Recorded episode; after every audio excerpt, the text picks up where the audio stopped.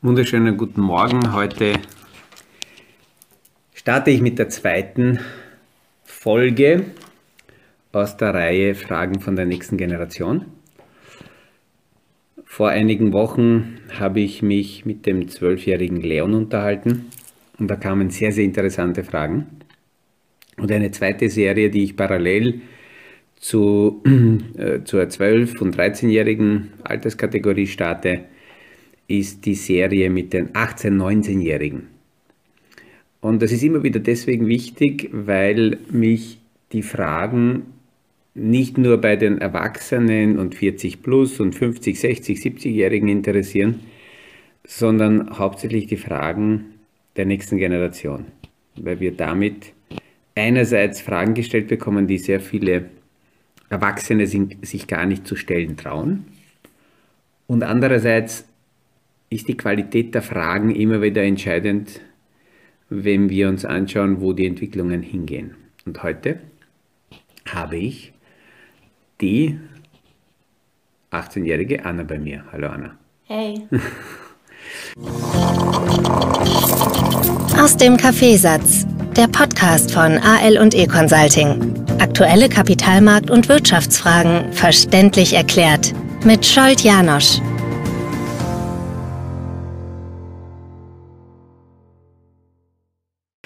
Ähm, wie, wie, wie, ich dir erzählt habe, dass mich das interessieren würde, dass, ähm, dass wir mal so eine Serie machen und äh, bei den Podcasts deine Fragen einbauen. Mhm. Äh, warst du sofort offen dafür? Und es würde mich interessieren, welche Fragen dich beschäftigen im Zusammenhang mit, mit der ganzen Wirtschaft und Kapitalmarkt und so weiter. Gut. Also gleich einmal meine erste Frage ist, was versteht man unter Kapitalstock? Kapitalstock. Oder Kapitalexport. Ich mhm. weiß nicht, hängt das zusammen oder was, was versteht man darunter?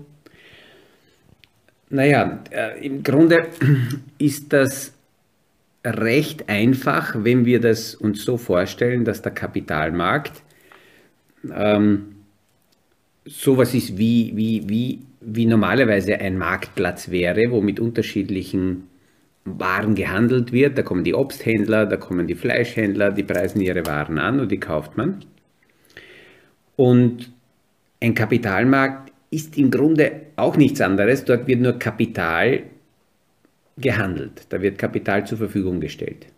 Und Kapital ist? Und äh, Kapital, das ist einfach Geld. Ah, okay. In unterschiedlichen Währungen. Das sind mhm. die Dollars, das sind die Euros, das sind die Yens. Äh, dieser Kapitalmarkt ist nur extrem groß, weil dieser Kapitalmarkt ist global. Mhm. Heute haben wir nicht mehr eine räumlich eingeschränkte Kapitalmarktsituation, dass man sagt, man kann nur in Österreich, in Deutschland, in Europa handeln, sondern wir können quasi just in time weltweit handeln. Mhm. Durch die Globalisierung. Durch die Globalisierung, durch die Technik. Mhm. Das heißt, du hast jetzt irgendeine gute Geschäftsidee und damit kannst du zu einer Bank gehen und sagen, ich möchte Geld haben mhm. für meine Geschäftsidee. Aber du kannst heute zum Glück auch zum Kapitalmarkt gehen und sagen, das ist meine Idee, das präsentierst du. Und dann bekommst du, wenn die Story passt, vom Kapitalmarkt Geld. Muss natürlich dann zurückzahlen. Mhm. Ja, natürlich, aber halt ja. mit Zinsen und allem. Mhm. Aber gut, und was ist dann davon der Kapitalstock? Naja, Stock ist an sich die Bezeichnung, die englische Bezeichnung für, für Aktien. Mhm. Stocks, das sind Aktien von Unternehmen. Und ähm, es gibt zwei Arten, wie der Kapitalmarkt dir Geld gibt. Mhm. Die eine äh, Hälfte des Kapitalmarktes gibt dir das Geld auf Basis von Anleihen.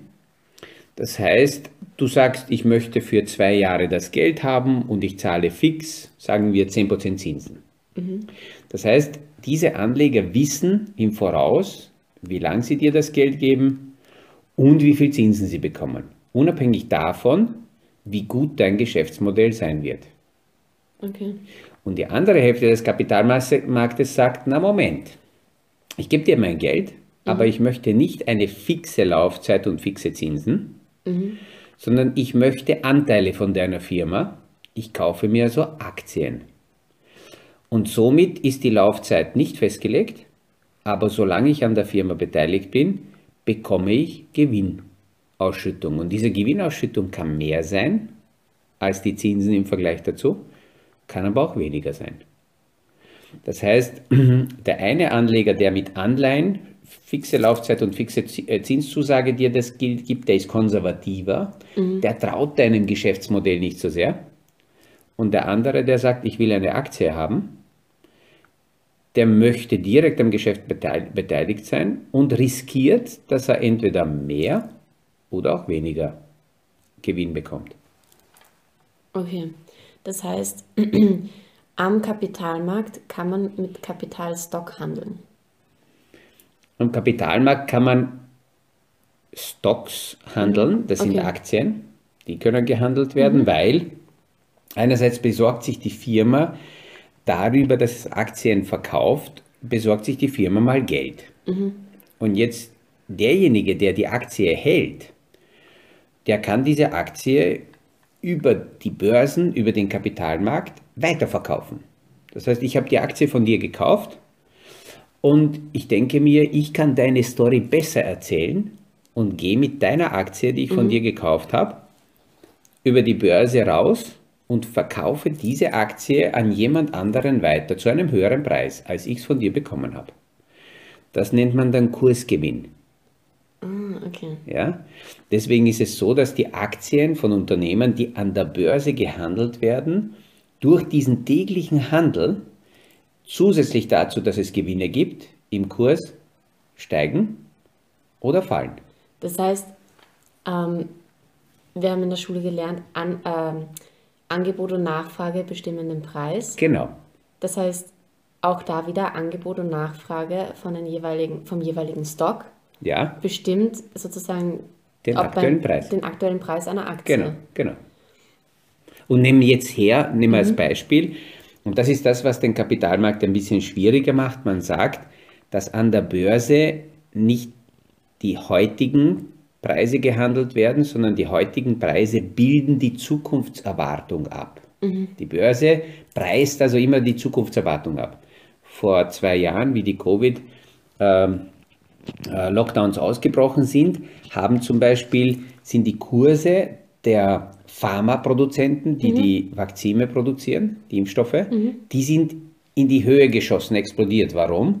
Weil die Erwartung des Kapitalmarktes war, dass diese Firmen möglichst schnell Impfstoffe produzieren werden, also wertvoller werden, also steigen die Kurse heute schon. Okay. Und wie, wie ist es jetzt, wie kann eine Firma beschließen, okay, ich gehe jetzt an die Börse? Ist, kann, können das nur Firmen von einer bestimmten Größe machen oder auch kleinere Firmen oder sogar Produktionsstätten? Also im Grunde ist es so, zuerst sehr einfach formuliert, muss diese Gesellschaft die rechtliche Form einer Aktiengesellschaft haben. Also eine GmbH zum mhm. Beispiel kann nicht an die Börse gehen, mhm. aber eine Aktiengesellschaft. Okay. Das bedeutet, da muss man dementsprechend rechtliche Rahmenbedingungen im Hintergrund erfüllen. Ja. Und dann ist die Aktiengesellschaft auch gleich so definiert, dass man dann festlegen kann, wie viel ist zum Beispiel eine Aktie wert. Und mit dieser Aktie kann dann die Firma an die Börse gehen. Okay. Und gibt es eigentlich eine, ein Limit an Aktien an der Börse? Grundsätzlich nicht. Mhm. Du musst das so vorstellen, ein Börsegang ist nichts anderes, als dass ich einen Teil von meiner Firma verkaufe. Ja. Und dafür bekomme ich Geld. Das heißt, je nachdem, wie, viele, wie viel Anteil meiner Firma ich verkaufen möchte, so viele Aktien sind je nachdem, wie viel Geld ich haben will, im Normalfall vom mhm. Kapitalmarkt, äh, so viel Anteile werde ich hergeben oder umgekehrt gibt es auch Firmen, die sagen, wir wollen 20 Prozent unseres Unternehmens an die Börse bringen. Mhm. Dafür bekommen wir Geld. Und es passiert noch etwas, wenn die Kurse dieser 20 Prozent steigen, steigen die 80 Prozent, die wir behalten, ja auch mit. Davon. Ja.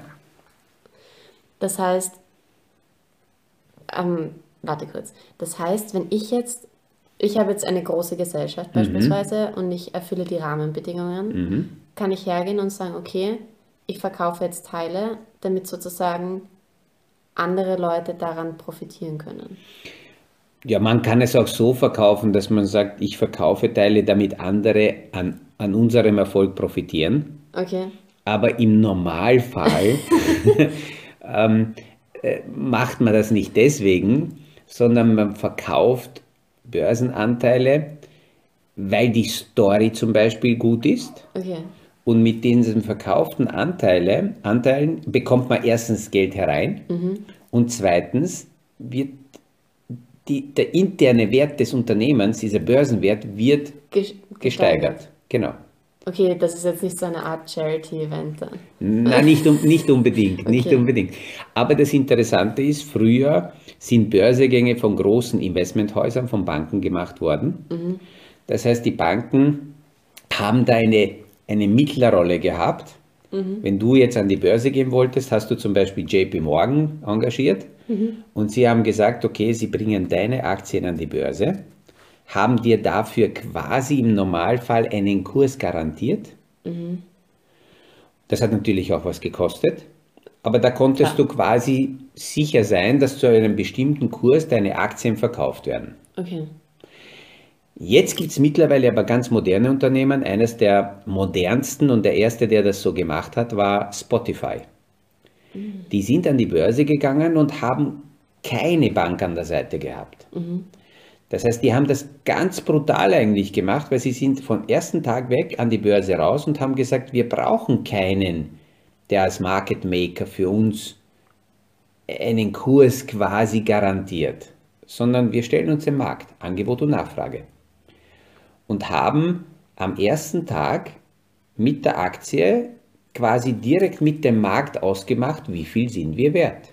Sie haben gar nicht gewusst, Wie wie ihr- Kurs am Ende des Tages sein wird, welchen Kurs der Markt einpreist. Okay. Und das war ein, ein wichtiger erster Schritt. Danach haben das einige Unternehmen noch gemacht, aber davor waren immer die Investmentbanken dazwischen.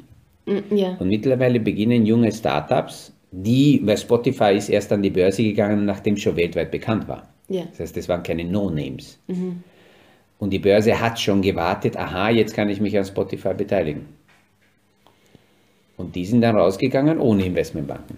Ah, okay, weil das wäre meine nächste Frage gewesen, woher ich denn jetzt weiß, beziehungsweise wie der Preis meiner einzelnen Aktie beziehungsweise eines einzelnen Anteils bestimmt wird. Also das bestimmt dann der Naja, das werden die Buchprüfer, das werden die Investmentbanken feststellen. Die schauen sich die Bilanzen, die Bücher an, schauen sich die Story an und sagen, okay, wie viel ist diese Firma wert? Und in diese Wertverstellung wird dann teilweise hinein, äh, noch hineininterpretiert, wie viel Zukunftsfantasie ist hier, wie viel Okay, heißt- Perspektive, wo kann der Kurs hinsteigen. Wie, also da fällt rein auf jeden Fall, wie es in der Zukunft ausschaut.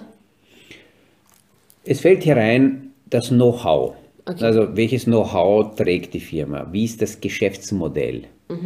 Ähm, dann wird untersucht, welchen Markt gibt es dafür.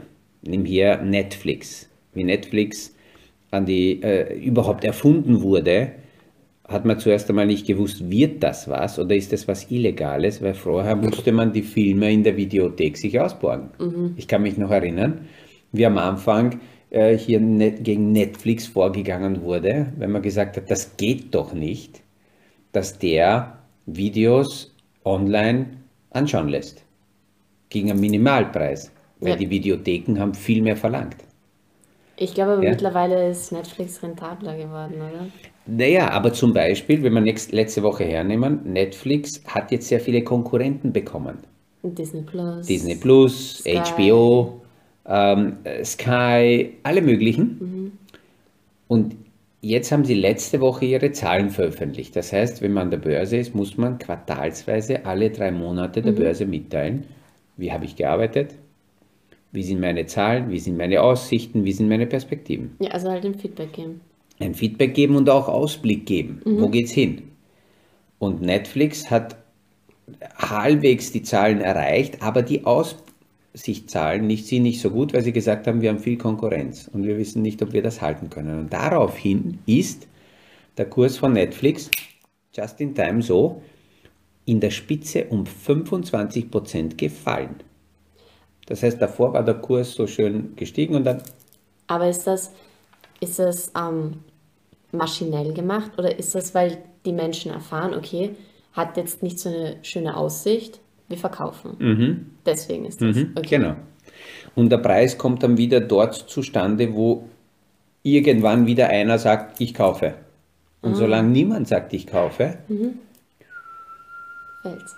fällt der Kurs nach unten. Das ist, das heißt, es ist der Preis, man kann das vergleichen mit einer Auktion, wo man sagt, der Höchstbietende entscheidet den Preis. Genau, genau. Ah, Und so ist es an der Börse. Da gibt es immer einen Käufer, es gibt auf der anderen Seite einen Verkäufer. Dann gibt es die Market Maker, die bringen die zwei zusammen ja, und sorgen dafür, dass ein Preis gebildet wird. Und das ist der Kapitalmarkt. Ja, dort findet dieser Handel statt.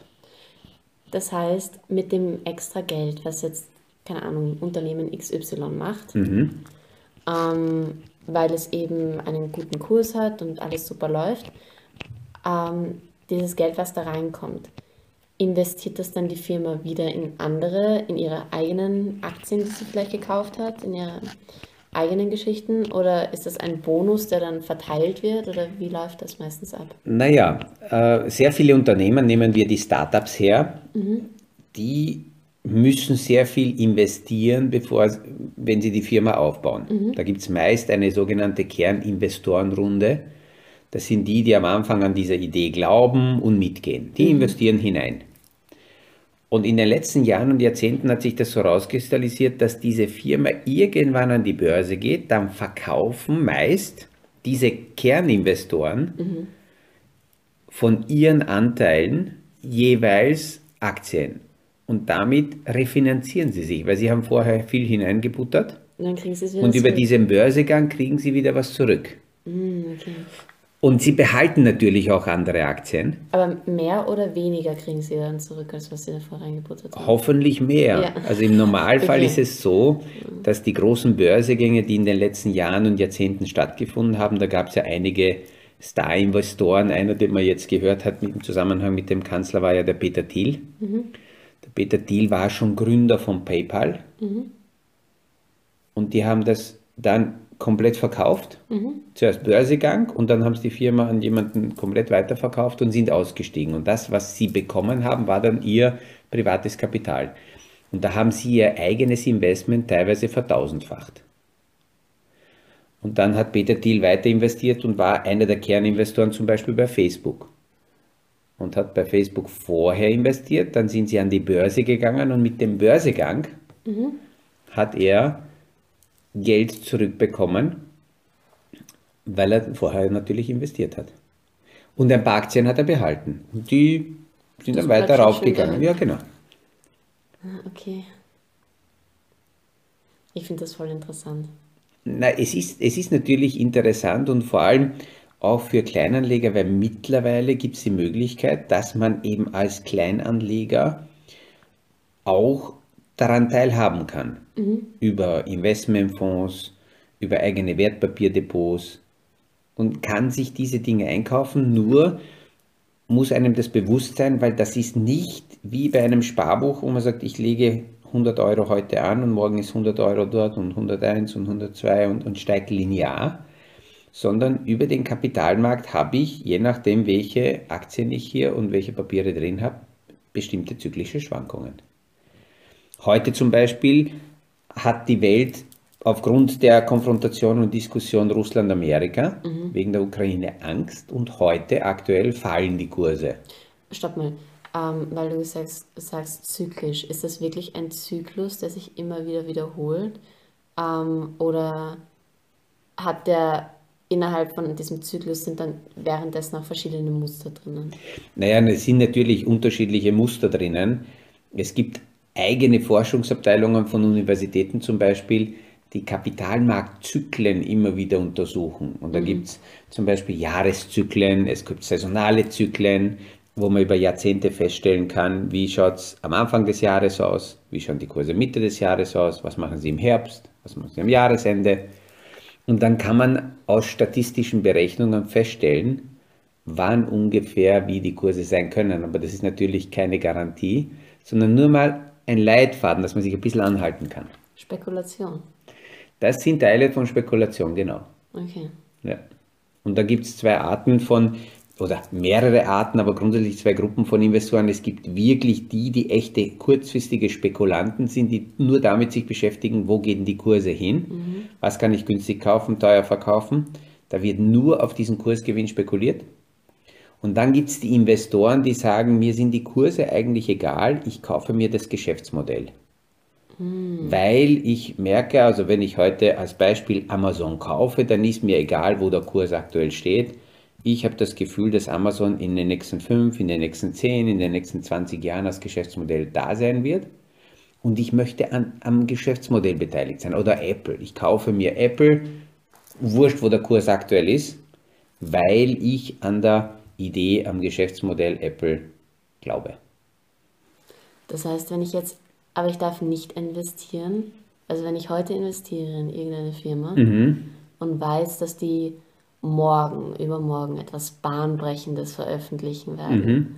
was die Firma wahrscheinlich an die Spitze hebt in ihrem mhm. Gebiet, und ich weiß das, dann darf ich nicht schon heute da rein investieren, oder?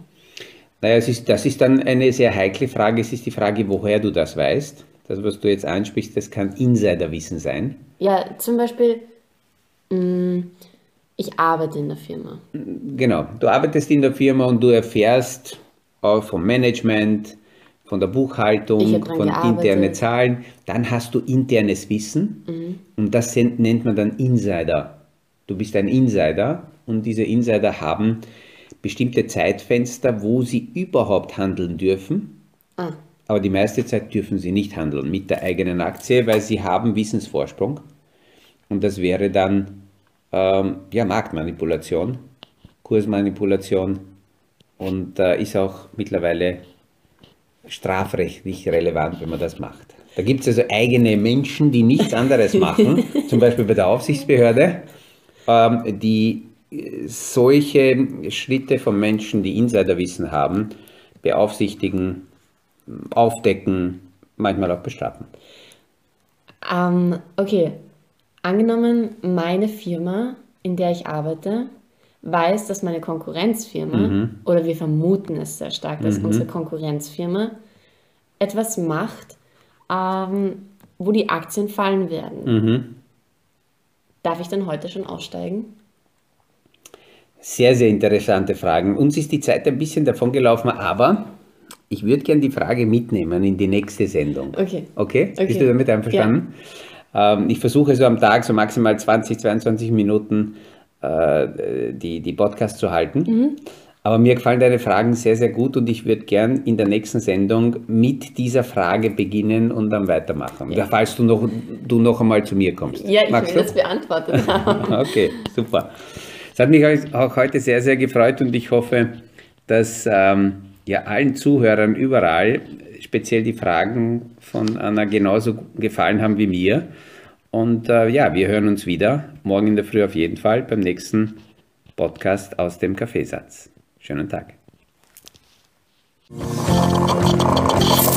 Das war aus dem Kaffeesatz der Podcast von AL und E Consulting zu aktuellen Kapitalmarkt- und Wirtschaftsfragen. Verständlich erklärt mit Scholt Janosch. Aktuelle Fragen, Rückmeldungen und Anmeldungen zum nächsten Kapitalmarkt-Talk findet ihr auf unserer Homepage www.aleconsulting.at.